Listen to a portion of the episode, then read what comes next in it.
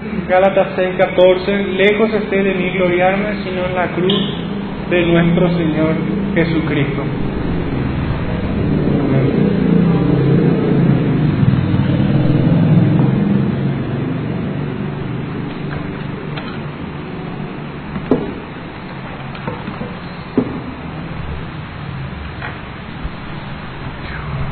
Bueno, más en este tiempo le pido ayuda al Señor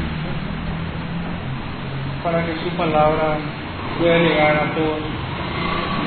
En el mismo sentido en el que fue inspirado. Le pido hermanos que se pongan de pie para reverenciar esta, este momento, su palabra. Vamos a estar compartiendo en el día de hoy Primera de Corintios capítulo 2, verso 1 al 5.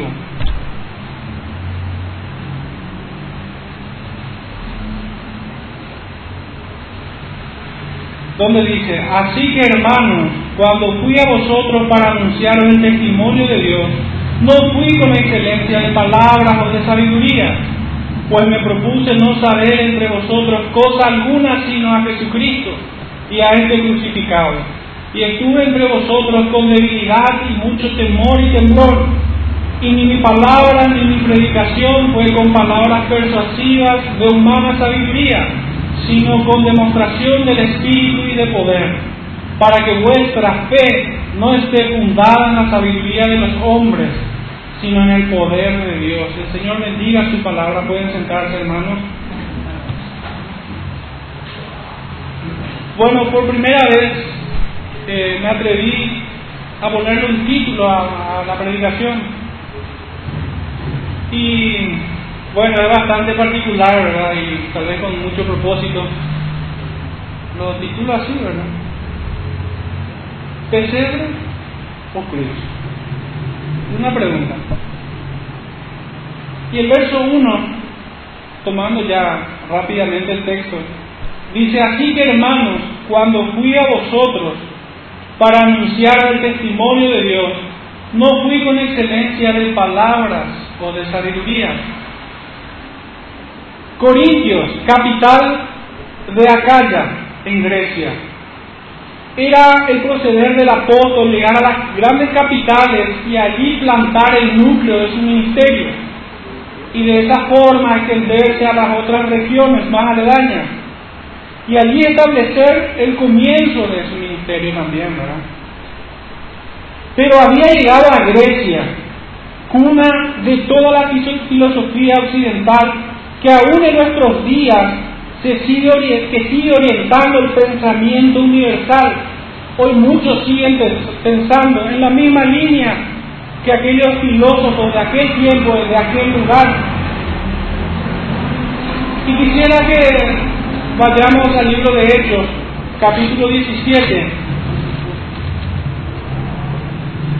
verso 16 en adelante, donde dice, Mientras Pablo los esperaba en Atenas, su espíritu enardecía viendo la ciudad entregada a la idolatría.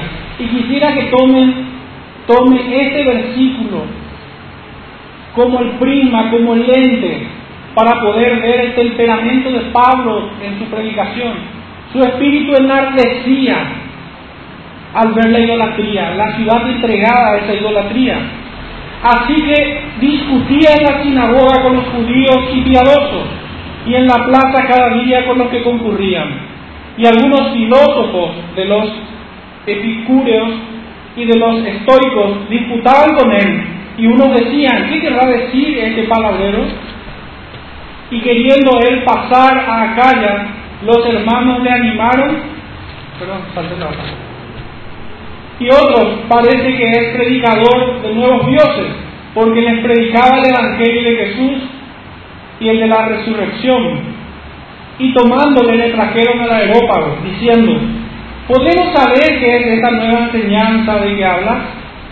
Pues trae a nuestros oídos cosas extrañas. Queremos pues saber qué quiere decir esto. Porque todos los atenienses y los extranjeros residentes allí en ninguna otra cosa se interesaban sino en decir o en oír algo nuevo.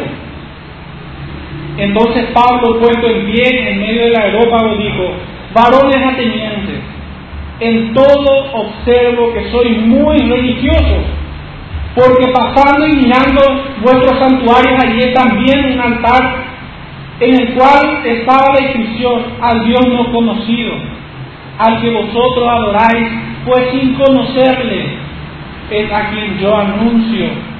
Y me detengo un poco en este versículo, porque me parece, no sé si malintencionado o más bien torpe la, el adjetivo que tuviera que usar, contra algunos argumentos que, que, quisieran usar este versículo como excusa, como, es como querer usar el error para poder predicar la verdad, es, es la excusa también para, qué sé yo, eh, usar cualquier tipo de modismo que está trayendo esta cultura. Es como que pequemos para poder presentar el Evangelio usemos o pongamos muleta al Evangelio, pongámosle aderezo al Evangelio. Mucha gente utiliza este texto para avalar sus métodos en la presentación del Evangelio. Y, lo miran así, es como que olvidan que Pablo, su espíritu enardecido estaba porque este pueblo estaba entregado a la idolatría. Y la gente toma como que Pablo le está elogiando es como que Pablo estaba avalando muy bien, voy a utilizar su idolatría para predicarles. Qué oportuno es que sean idólatras para que yo le hable de Dios a quien no conocen. Pareciera ser que esto está en la mente de muchas personas que utilizan recurrentemente este versículo para certificar sus métodos, que son válidos. No es más que pragmatismo. Y en ninguna manera es el consejo de Dios de valernos de otros métodos, sino del Cristo crucificado. El verso 24 dice, el Dios que hizo el mundo y todas las cosas que en él hay, siendo Señor del cielo y de la tierra, no habita en templos hechos por manos humanas. ¿Cómo pudiera ser que Pablo, y aquel que habló por boca de Pablo, pudiera estar insinuando que se complace en el pecado que él condenó en Éxodo 20? ¿Cómo pudiera ser el mismo Dios que dice, no tendrás dioses ajenos, no te harás imagen, pudiera estar avalando por boca de Pablo el pecado de este pueblo? De ninguna manera. De, ninguna manera el mismo que habló por esa, por, por esa boca, por la de Pablo, pudiera estar diciendo tal cosa. De ninguna forma. Verso 25 dice, ni es honrado por manos de hombres como si necesitase de algo, pues Él es quien da a todos vida y aliento, a todas las cosas. Definitivamente esto es una confrontación que el apóstol está haciendo. No, no, no, señores.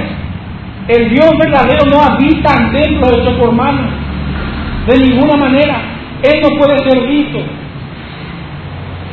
Torpemente hacen imagen del Dios verdadero. O intentan hacerlo al menos.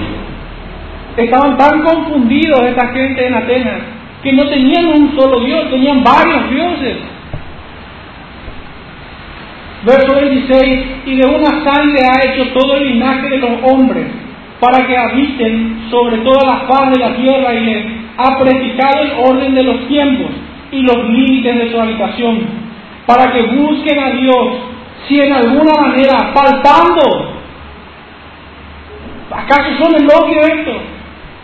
es una bofetada a la intelectualidad de estos atenienses, de estos griegos que eran dueños de la sabiduría más alabada a lo largo de toda la historia de la humanidad. ¿Puede ser Dios palpado? ¿En alguna manera podemos tocarlo? Verso 28. Porque en Él vivimos y nos movemos y somos, como algunos de vuestros propios poetas también han dicho, porque linaje suyo somos. Siendo pues linaje de Dios, no debemos pensar que la divinidad sea semejante a oro o plata o piedra, escultura de arte o de imaginación de hombres. Pero Dios, habiendo pasado por alto en los tiempos de esta ignorancia, ahora sabemos cómo nos toma Pablo, como ignorantes, como gente que no conocía a Dios y que de ninguna manera podían acercarse a Él si no fuera en su gracia. Pero Dios, habiendo pasado por alto los tiempos de esta ignorancia, ahora manda a todos los hombres en todo lugar que se arrepientan. le estaba confrontando con su pecado. Es por eso que le dice, arrepiéntanse. De ninguna manera estaba elogiando. De ninguna manera podemos usar el pragmatismo eh, avalando o sustentado en este versículo. De ninguna manera. Verso 31 por cuanto ha establecido un día en el cual juzgará al mundo con justicia, por aquel varón a quien designó, dando, dando fe a todos con haberle levantado de los muertos. Pero cuando oyeron lo de la resurrección de los muertos, unos se burlaban y otros decían, ya te oiremos acerca de esto otra vez. Otra vez. Pero aprovechando el verso 31, ¿cómo podemos predicar a, la gente hoy, en este día, hoy 24 de diciembre? ¿Cómo le vamos a predicar? Vamos a valernos de imágenes, de estatuas, de nichos, así como tenían estos, estos atenienses. ¿Cómo vamos a valernos? Vamos a utilizar como una excusa, como un método para hablar a nuestros hijos a través del pecado. No podemos hablar de la verdad utilizando el error de ninguna manera. ¿De qué tenemos que hablar? Pablo nos acaba de revelar. Dando fe a todos, con haberle levantado de los muertos. Tenemos que hablar de su muerte y resurrección. ¿De qué vamos a hablar? Si no fuera de eso. Pero cuando llegó lo de la resurrección de los muertos, unos se burlaban y otros decían, ya te iremos acerca acerca de esto otra vez. Posiblemente habrá gente que se burlarán hoy en día aún, cuando nosotros insistimos, insistimos en predicar a un Cristo que padeció, murió y resucitó al tercer día. Muchos se burlarán, pero gloria a Dios por ello. Y ojalá alcance misericordia, ojalá que el favor de Dios también les sea extendido, que alcance luz. Versos 33 y 34 finalmente y así Pablo salió de en medio de ellos, más algunos creyendo, juntándose con él, entre los cuales estaba Dionisio, el aeropaquita, una mujer llamada Damaris y otros con ellos. El mensaje de Pablo no tuvo el resultado esperado, aparentemente. La multitud no creyó a su mensaje, pero el Señor trajo a algunos ese día, junto con Dionisio y Damaris Puede que tampoco en este tiempo sean muchos los que crean el mensaje de Pablo, pero mientras haya algún Dionisio o alguna Damaris que puedan alcanzar el conocimiento verdadero de Dios, no desmayemos en seguir predicando el mismo mensaje que Pablo ha entregado aquí, iglesia. Él presentó a un Cristo crucificado Pablo ya había venido a ellos, volviendo a nuestro texto de estudio de 1 Corintios 2.1. Pablo le escribe esta carta, él ya había venido a ellos anteriormente. Pablo ya había venido a ellos, como pudimos ver. Por ello dice, cuando fui a vosotros, hemos de notar que los llaman hermanos. Palabra afectuosa que nos permite ver el corazón de un pastor o de un hermano mayor, casi un padre, cariñosamente, es un gesto amable, es un apelativo amoroso. En esta ocasión vino a anunciarles el testimonio de Dios, o bien pudiéramos decir el Evangelio de Dios. No fui con excelencia de palabras o de sabiduría. También pudiéramos decir no he venido con elocuencia incomparable o sobresaliente sabiduría.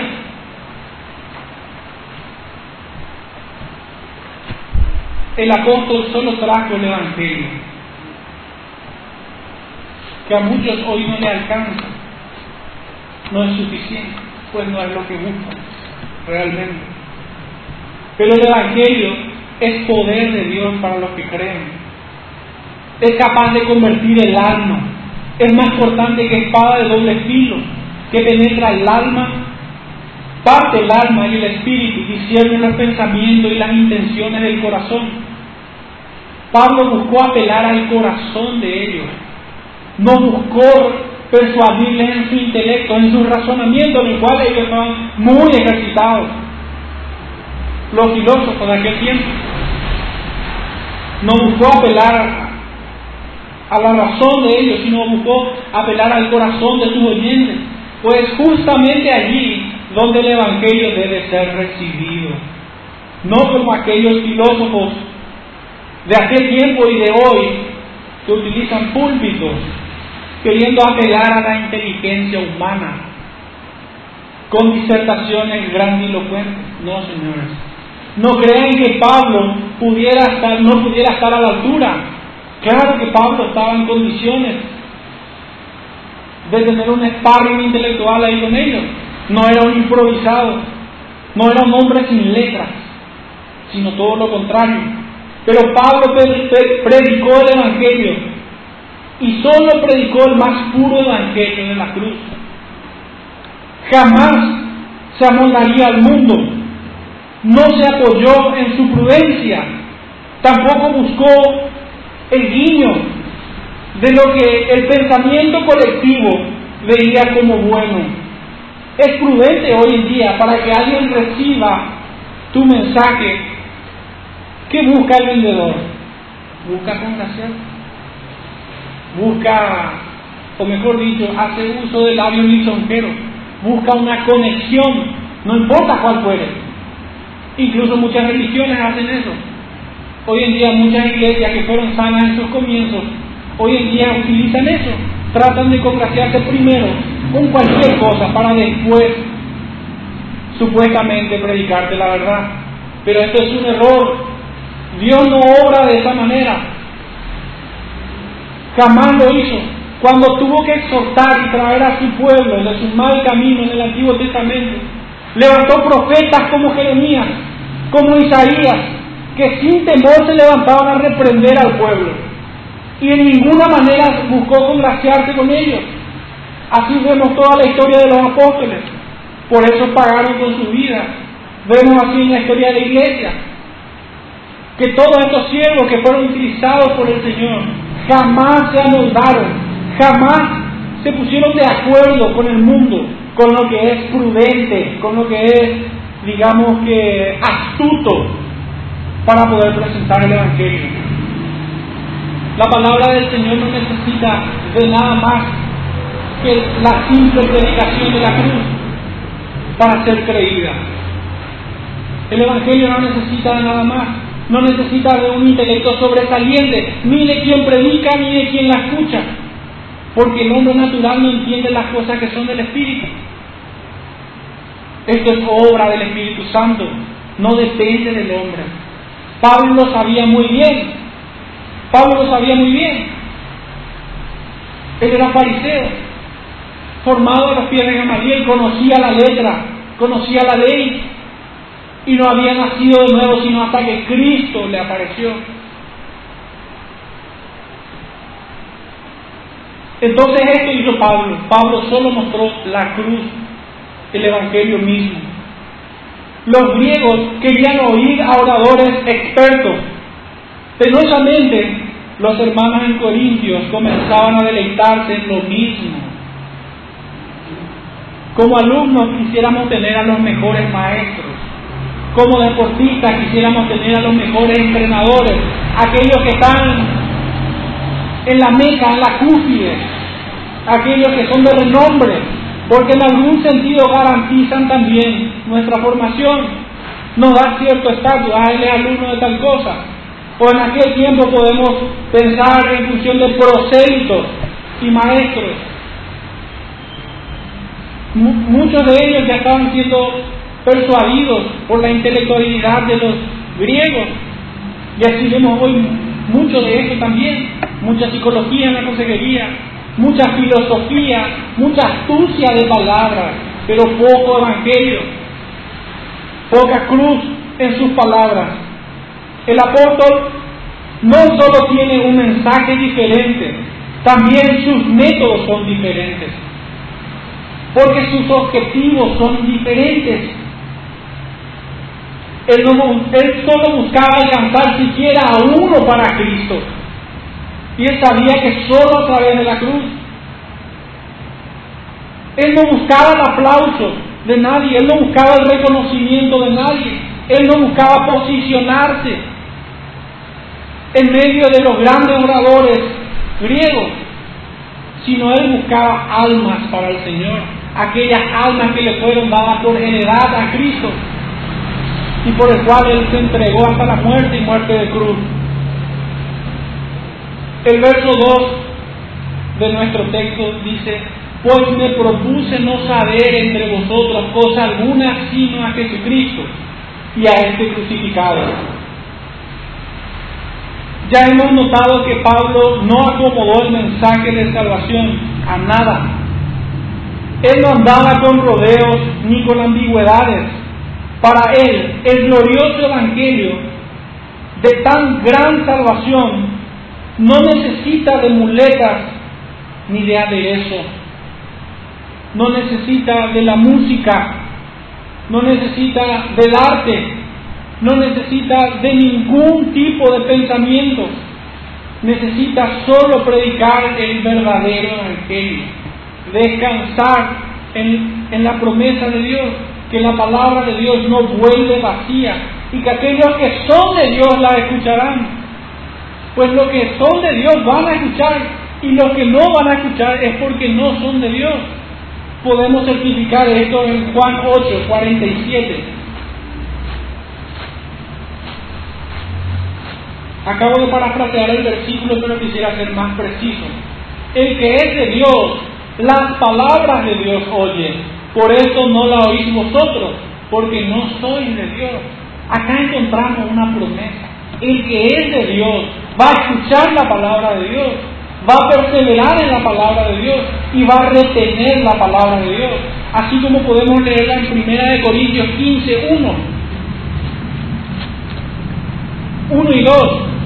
Dice, además os declaro, hermanos, el Evangelio que os he predicado, el cual también recibisteis, en el cual también perseveráis, y por el cual asimismo, si retenéis la palabra que os he predicado, sois salvos. Si no creísteis en vano. Son tres verbos, recibir, perseverar y retener. Y esto es inexorablemente una realidad en todo escogido de Dios. Porque lo que el Padre le da vendrá a mí y yo no le echo fuera. ¿Quiénes oirán el Evangelio? ¿Puede haber una promesa más grande y más segura para el evangelista, para el hermano, para el predicador, de salir a predicar? Sino esta, de que aquellos que son de Dios van a oír, vendrán a él y el Señor no le echarán fuera. Puede que haya tropiezo en su caminar, pero sin duda va a perseverar porque Cristo es la obra de Cristo que Él persevere. Es en virtud de Cristo, no es en la capacidad del hombre de ninguna manera.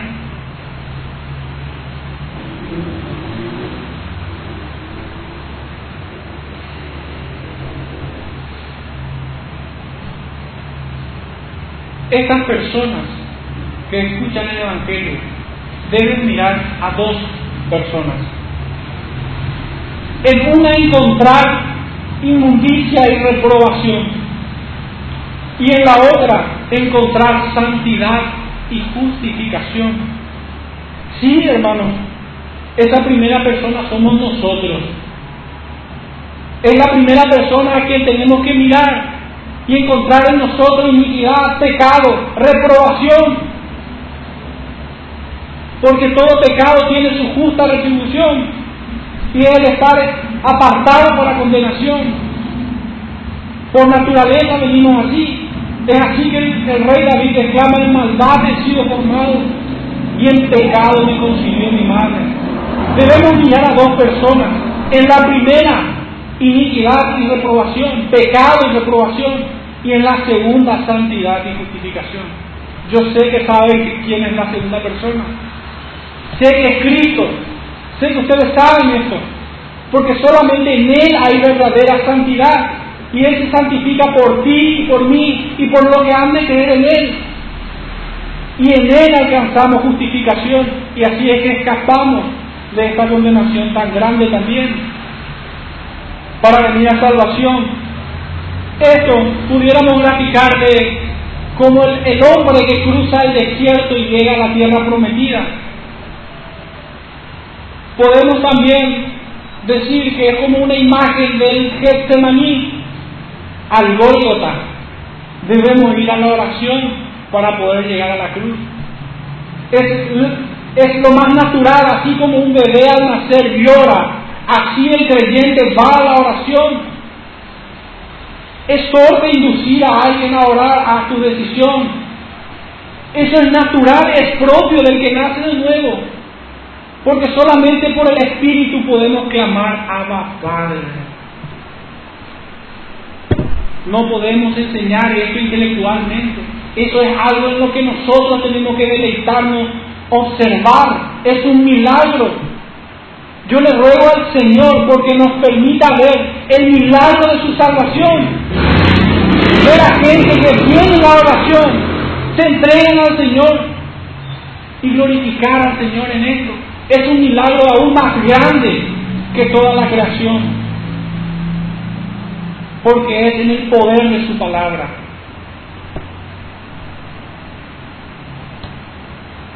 Finalmente, en la tercera ilustración, es como venir del acto de cerdo a la casa del Padre. Es el hijo pródigo que sale del cielo a la casa de su Padre. Quisiera que me acompañen también a, a 1 Corintios 1.23.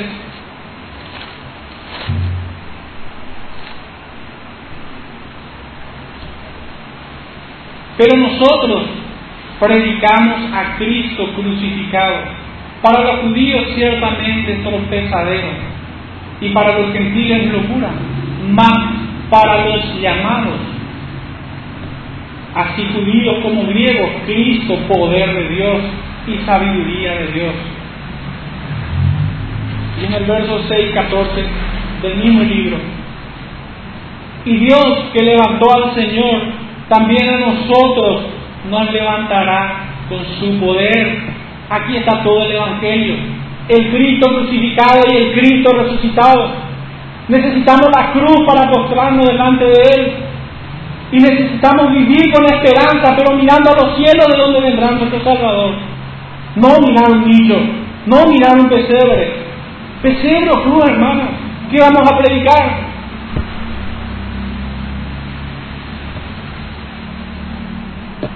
Es allí donde Él está o habita en, completa majestad y gloria.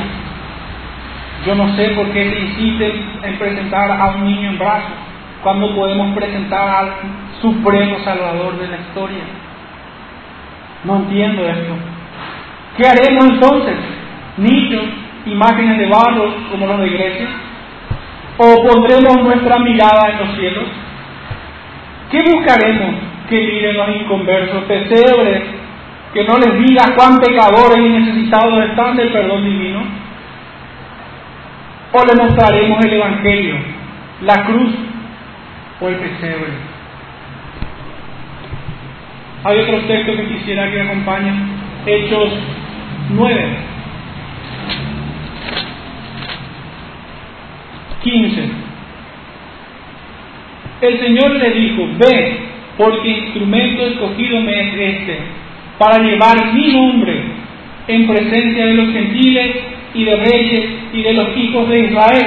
El verso 20.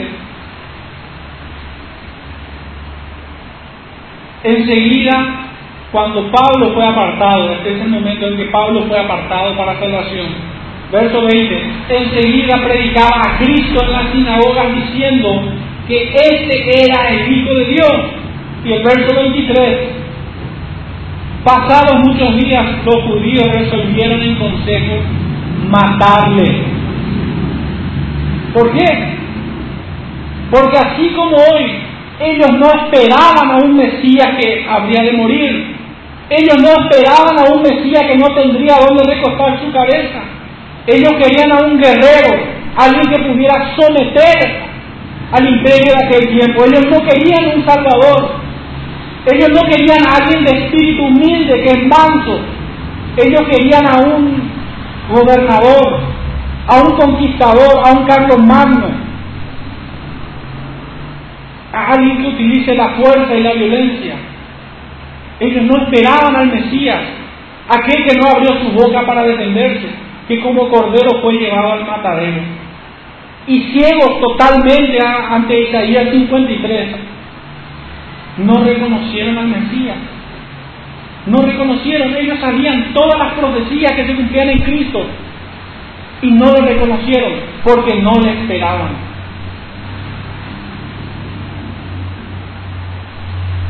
Pablo les habló de un Cristo que vino a morir por ellos, por sus pecados. Les habló de la cruz y de la resurrección y procuraron matarle. Entraron en consejo. Es probable que esto siga ocurriendo. De que si hoy te levantas en cualquier plataforma, lugar, espacio donde te toque estar, y vayas contra la corriente de este día, de este tiempo, y empezar a hablar de lo que ellos esperan. Ellos esperan un niño que no les acuse. Ellos esperan bendición y no arrepentimiento, no comisión de pecado. Los judíos no querían escuchar eso. Como prueba pongamos al joven rico. Maestro bueno le dice, ¿qué debo hacer para tener la vida eterna? Y el Señor le recuerda las leyes. Ah, esto lo hice desde mi juventud. Ah, te ganaste la salvación entonces. Sos digno de salvación, no necesitas de mí. Pero cuando el Señor tocó el corazón de este joven, ahí se dio su reprobación. Ellos no querían escuchar eso. Ellos no querían escuchar, ellos se sentían dignos de la salvación. Así como mucha gente hoy, ¿por qué vas a hablar de un Cristo que murió y que la cruz muestra toda nuestra vergüenza? Si lo que ellos quieren es escuchar bendición, lo que ellos quieren es escuchar fiesta, festejemos, cuando lo, que verdaderamente debieran hacer es arrepentirse de sus pecados. Capítulo 26 del mismo libro. Verso 16. 26, 16. Pero levántate y ponte sobre tus pies, porque para esto he aparecido, te he aparecido a ti, para ponerte por ministro y testigo de las cosas que has visto y de aquellas en que me apareceré a ti. Verso 22 y verso 23. Pero habiendo obtenido auxilio de Dios, perseveró hasta el día de hoy, dando testimonio a pequeños y a grandes no diciendo nada fuera de las cosas que los profetas y Moisés dijeron que habían de suceder. Y qué difícil de recibir esto, hermano. Qué difícil es aceptar que así como Pablo no podemos decir nada que esté fuera de los profetas. Pero hoy hay invención, hoy se inventa formas de adorar al Señor. Hoy se inventa formas de llegar al, al inconverso. Pero el apóstol dice que él no se apartó, no diciendo nada fuera de las cosas que los profetas y Moisés dijeron que habían de suceder. La palabra era suficiente para guiar la predicación de Pablo, para guiar su vida, verso 23, que, que el Cristo había de padecer y ser el primero de la resurrección de los muertos para anunciar luz al pueblo y a los gentiles. ¿Qué tenemos que anunciar? Que el Cristo había de padecer, que ya padeció y que ya resucitó y que si el hombre no viene en genuino arrepentimiento está condenado. Pero ¿qué se hace hoy? Permítanme ser inoportuno. Pero la gente lee así este versículo, que el Cristo había nacido. Hoy, esto es lo prudente hoy, predicar a Cristo desde su nacimiento, porque el mundo hoy está en condiciones de recibirlo. Claro, el mundo festeja a Cristo aunque lo desprecia. Jamás estas personas que festejan esta fecha lo tienen como su Señor, antes que nada, como su Salvador, sino que todo es válido. Pablo fue obediente en predicar la cruz. ¿Qué haremos nosotros? ¿Qué haremos nosotros? Yo estoy seguro que ustedes harán como Pablo. Y así como él serán embajadores en el sentido más estricto de la palabra. Son embajadores de Cristo. Pero un embajador tiene que entender su posición de a quién representa y a dónde va. El embajador no puede andar de copas y de tragos en un país con un gobierno, con estas personas que mataron a su rey. ¿Cómo pudiera él venir a congraciarse y a festejar con eso que mataron a su rey? ¿Sería un buen embajador de Cristo? Yo creo que sería un vil embajador que no consideró la muerte, el padecimiento de su Señor y que hoy trae festejo.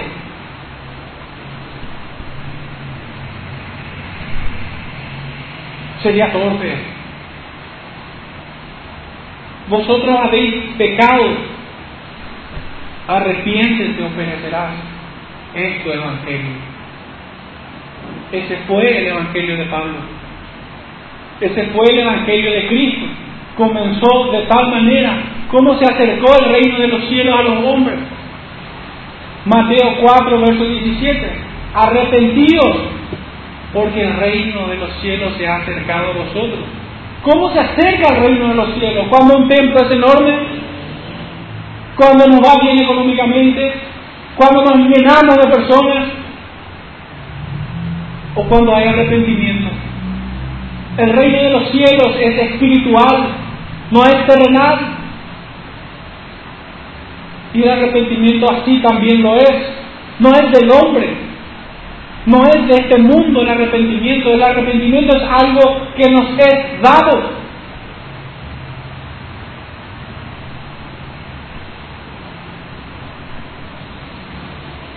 Verso 3 de nuestro texto central. Y estuve entre vosotros con debilidad y mucho temor y temblor. Cuando leí este pasaje mi mente fue cautiva a Mateo 5, donde dice, bienaventurados los pobres de espíritu, mirando a Pablo por supuesto, bienaventurados los pobres de espíritu, y fue notable que me di cuenta que es la primera bienaventuranza de todas las que el Señor dijo en el Sermón del Monte. Bienaventurados los pobres de espíritu. Pablo se había presentado a ellos con debilidad y mucho temor y temblor. Pero ¿cómo se presentan hoy muchos predicadores, pastores, líderes, ¿Cómo se presentan? Se presentan así, como hombres pobres de espíritu, como hombres que consideran la salvación al punto que tiemblan delante de sus santas palabras. ¿Cómo vienen? Como Pablo. ¿Cómo debiéramos nosotros predicar el Evangelio? Con altivez. Pero tristemente, no es la realidad de lo que hoy se ve.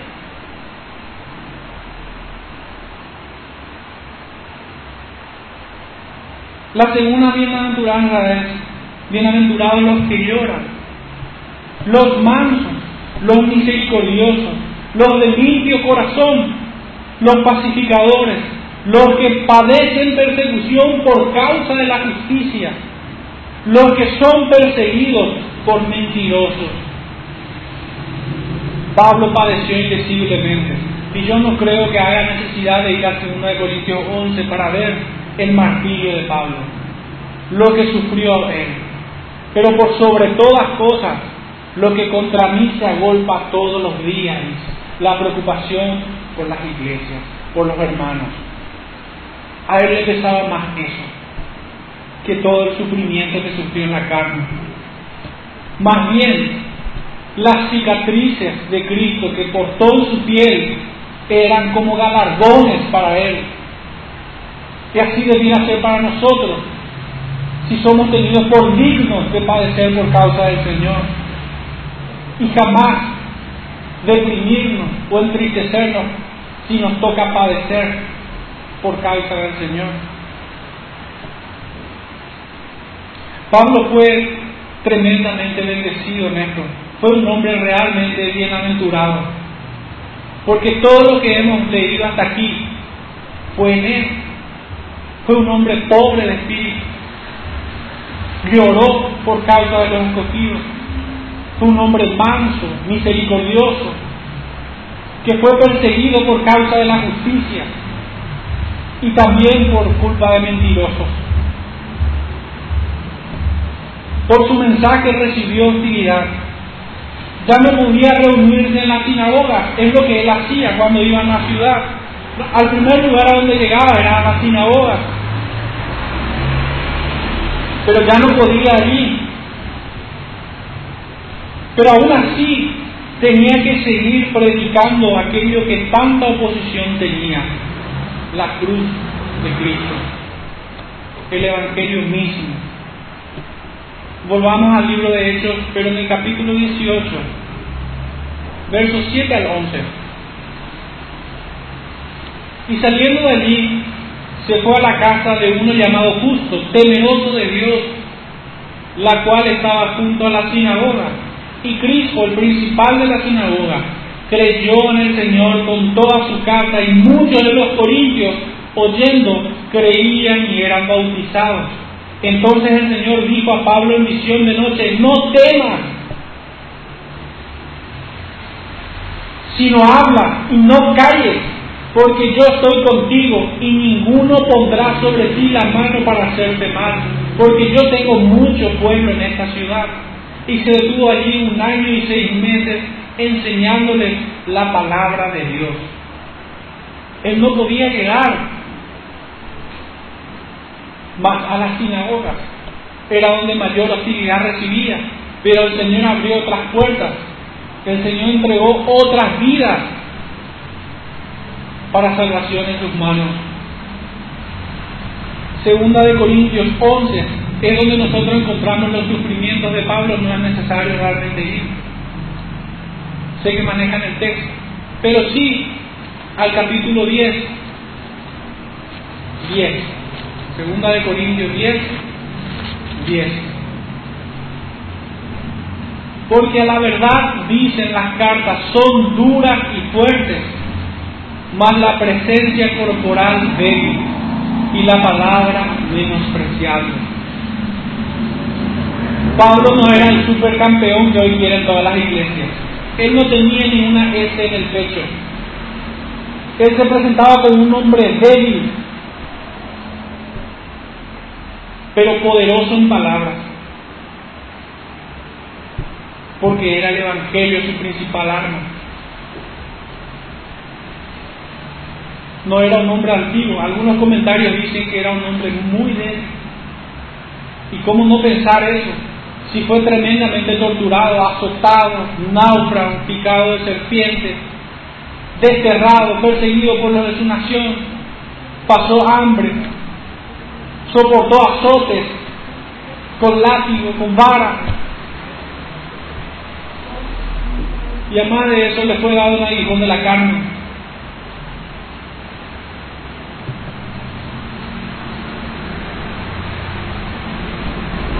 Pablo era así, un hombre débil, un hombre pobre de espíritu, cuya confianza solo estaba en Cristo, en la cruz de Cristo verso 4 de nuestro texto. Y dice, y ni mi palabra ni mi predicación fue con palabras persuasivas de humana sabiduría, sino con demostración del Espíritu y de poder. Vuelve a reafirmar, me gustaría decir enérgicamente, categóricamente, vuelve a, vuelve a reafirmar su rechazo por los métodos de aquella Grecia, por los métodos sabios de aquellos hombres. Él rechazó los métodos del mundo, no se valió de ninguno de ellos. Y créanme que no es porque estaba limitado en esto, es porque él estaba confiado en la palabra que le fue dada. Solo Cristo. Solo la escritura podemos decir nosotros. Es suficiente.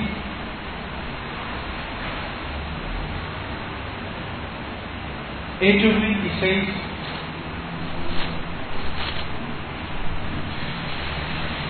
verso 24 en adelante.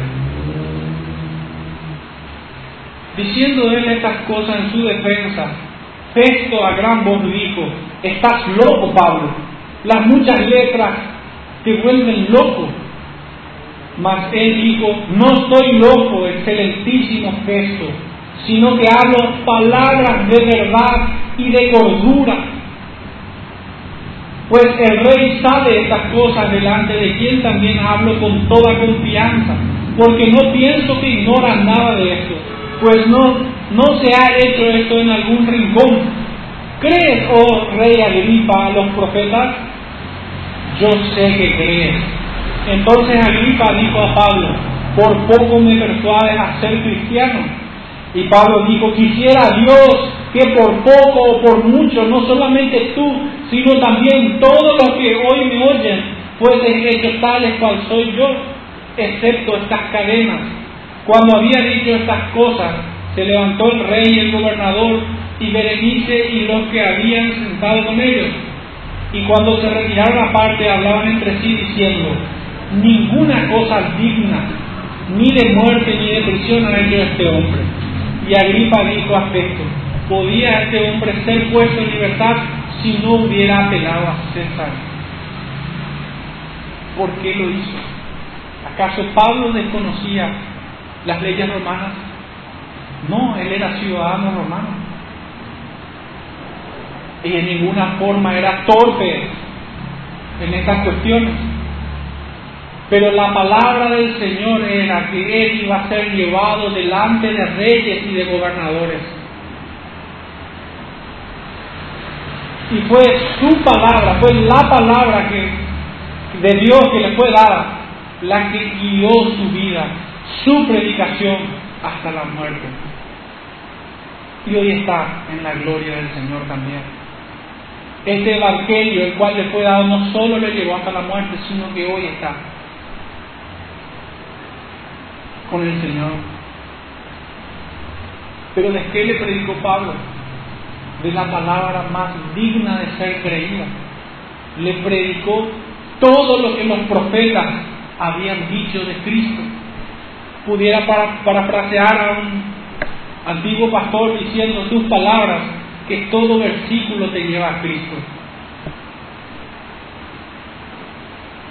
Pablo no usó otra cosa, ni delante de chicos, ni de grandes, ni de gente intelectual, ni gente que no tiene letras, ni delante de ricos opresores, ni delante de pobres. Usó el mismo evangelio. No apeló a las circunstancias que nos rodeaban. A él alcanzó el evangelio.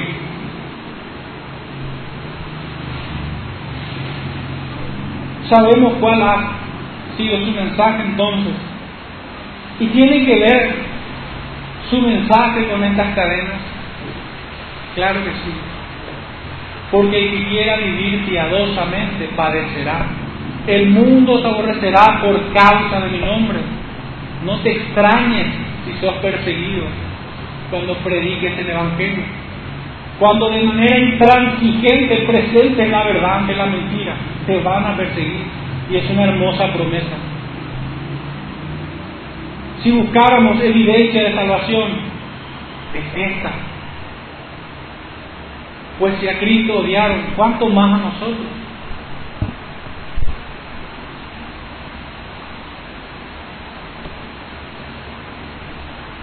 Verso 5, para cerrar nuestro estudio.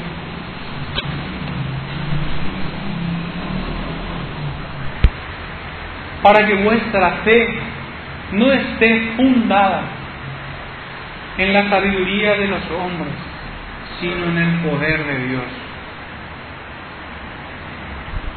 Realmente si nosotros predicásemos otro evangelio diferente al que nos fue anunciado, la fe de quienes nos oyen no será una fe salvadora.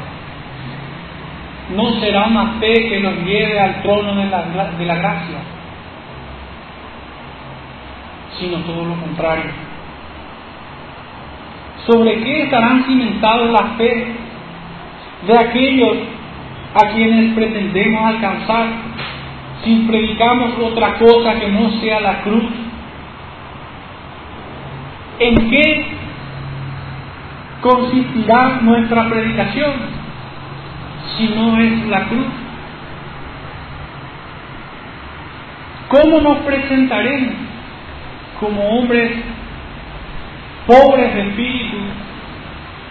¿O nos presentaremos hoy como los héroes, los gladiadores, los super mega exitosos, al modo que algunos ya tienen el mote de rey Midas, que todo lo que toca es oro. ¿Cómo nos presentaremos? Como el supercampeón que necesitas. Tenemos que presentarnos como alguien que alcanzó el perdón, que se miró a sí mismo y miró a su Salvador. En la manera que Pablo se presenta. ¿A quién revelaremos? O mejor dicho, ¿qué revelaremos? ¿Pesebre o cruz? Sé que estamos yendo en un contrasentido total con este día. Pero también estoy seguro que habiendo entendido la palabra de Dios, no van a retroceder ni negociar el Evangelio al salir de aquí. Que el Señor bendiga su palabra en el corazón de cada uno de ustedes y que como buena semilla que cae en buena tierra dé su fruto en su tiempo. Vamos a orar para terminar. Señor, en esta noche te doy gracias por cada uno de mis hermanos, Señor. Gracias, Señor, porque tú los trajiste hasta, hasta ti, Señor. Te ruego, Señor, que pongas en ellos más revelación de tu palabra, Señor. Pon en ellos gracias, Señor, para presentar tu evangelio a toda criatura, Señor. Pero también pon en ellos coraje, Señor. Pon en ellos coraje para que ellos no sean, no retrocedan, Señor, porque esto no agradará, Señor, a ti. Te ruego, Señor, que ante las persecuciones ellos sean firmes, Señor, como viendo al invisible, Señor, como viéndote a ti, Señor, confiando en ti, Señor, porque tú eres fiel, Señor, en tus promesas. Te doy gracias por